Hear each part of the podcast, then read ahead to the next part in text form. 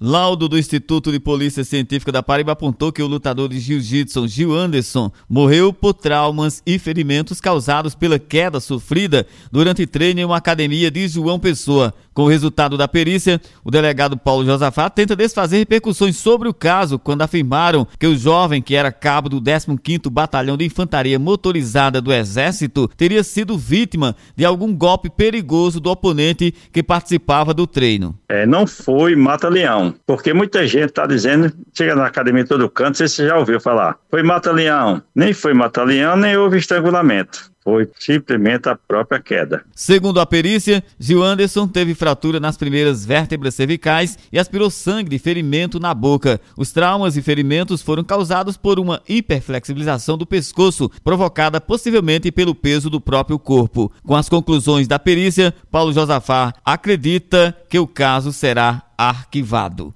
Vai para a delegacia comum, né? E vai por aí, manda para assim. Normalmente, esses fatos dessa natureza, involuntário no caso, a justiça manda arquivar. Roberto Tagino na hora H, o dia todo em uma hora.